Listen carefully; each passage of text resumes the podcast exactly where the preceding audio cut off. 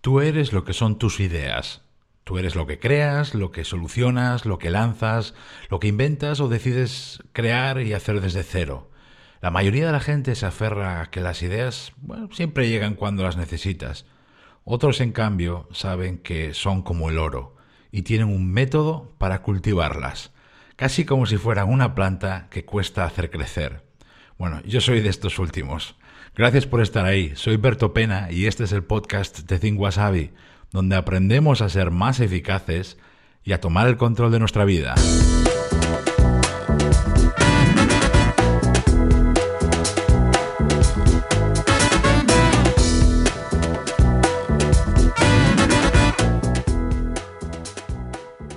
Consideres o no una persona creativa, seguro que tienes muchas más ideas de las que te parecen. El problema es que la mayoría de las ideas se pierden porque se escapan y cada día dependes más de ellas, porque están detrás de casi todo lo que haces. Decisiones, cambios, novedades, lanzamientos, iniciativas, propuestas, mejoras, todo nace de las ideas.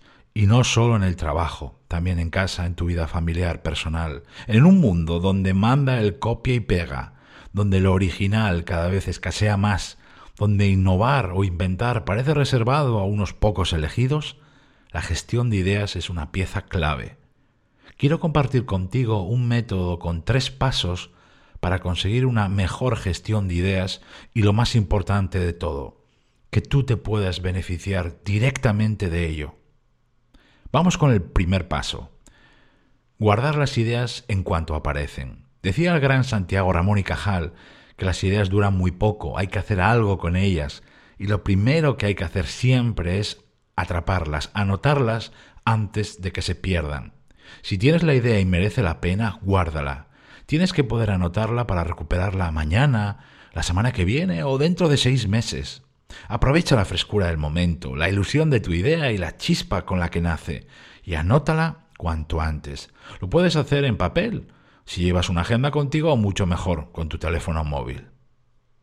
Segundo paso. Tu jardín de ideas. Mi buen amigo Jerún Sangers del canasto.es fue quien en su día le puso este perfecto nombre a esta pieza tan importante en la gestión de ideas, porque justamente es donde la magia ocurre. El jardín de ideas es el lugar donde guardas, organizas, consultas y sobre todo desarrollas tus ideas. Puede ser una agenda de papel o más habitual, una aplicación de notas y contenidos como Evernote o OneNote de Microsoft.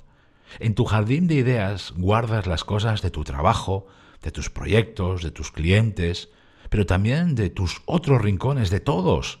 Ideas para tu blog personal o tu afición favorita, proyectos de casa o cosas de tus hijos. Y lo guardas todo ahí solo con un objetivo, encontrarlas para luego consultarlas y desarrollarlas. De nada sirve haberlas anotado en primer lugar si luego quedan ahí olvidadas. Obvio, ¿no? En tu jardín puedes tener y trabajar sobre ideas para aplicar a corto plazo, por ejemplo, para una reunión con un cliente la semana que viene o ciertos cambios que vas a hacer en tu blog dentro de unos días. Pero también en tu jardín puedes tener ideas a futuro, para algún día, cosas que te gustaría hacer porque pintan bien, suenan muy bien, pero que no sabes cuándo será.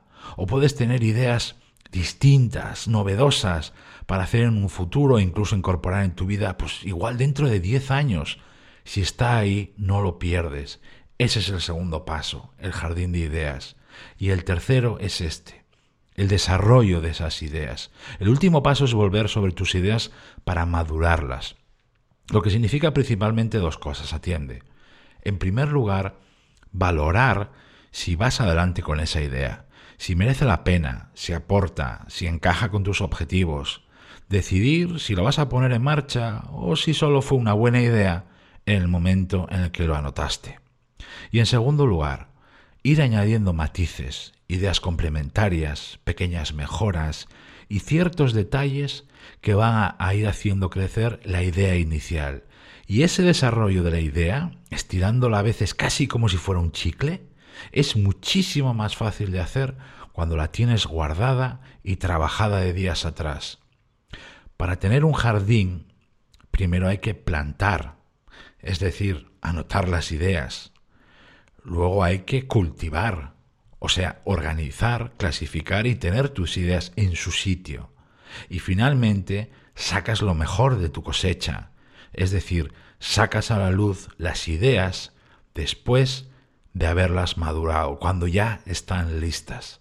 ¿Ves todo el proceso? Es sencillo estos tres pasos, pero cuando los tienes ahí contigo, este pequeño método durante toda tu vida, te hace una persona y un profesional muchísimo mejor. A mí, este sencillo método, que como ves no tiene gran misterio, pero que luego es muy efectivo, me lleva ayudando desde hace más de 10 años. Antes de despedirme, deja recomendarte algo que es nuevo. Es mi nuevo canal de YouTube, donde cada semana publico nuevos vídeos con las claves para pilotar tu vida de forma diferente. Es un complemento perfecto a este podcast si te gustan las cosas que aquí te cuento, porque ahí además me podrás ver en vivo. Basta con que busques Think Wasabi o Berto Pena y seguro que aparezco por ahí. No olvides lo que siempre digo, tú eres lo que son tus acciones, así que, ¿qué es lo próximo que vas a hacer? Gracias, muchas gracias de verdad por estar ahí. Se despide de ti Berto Pena. Hasta pronto.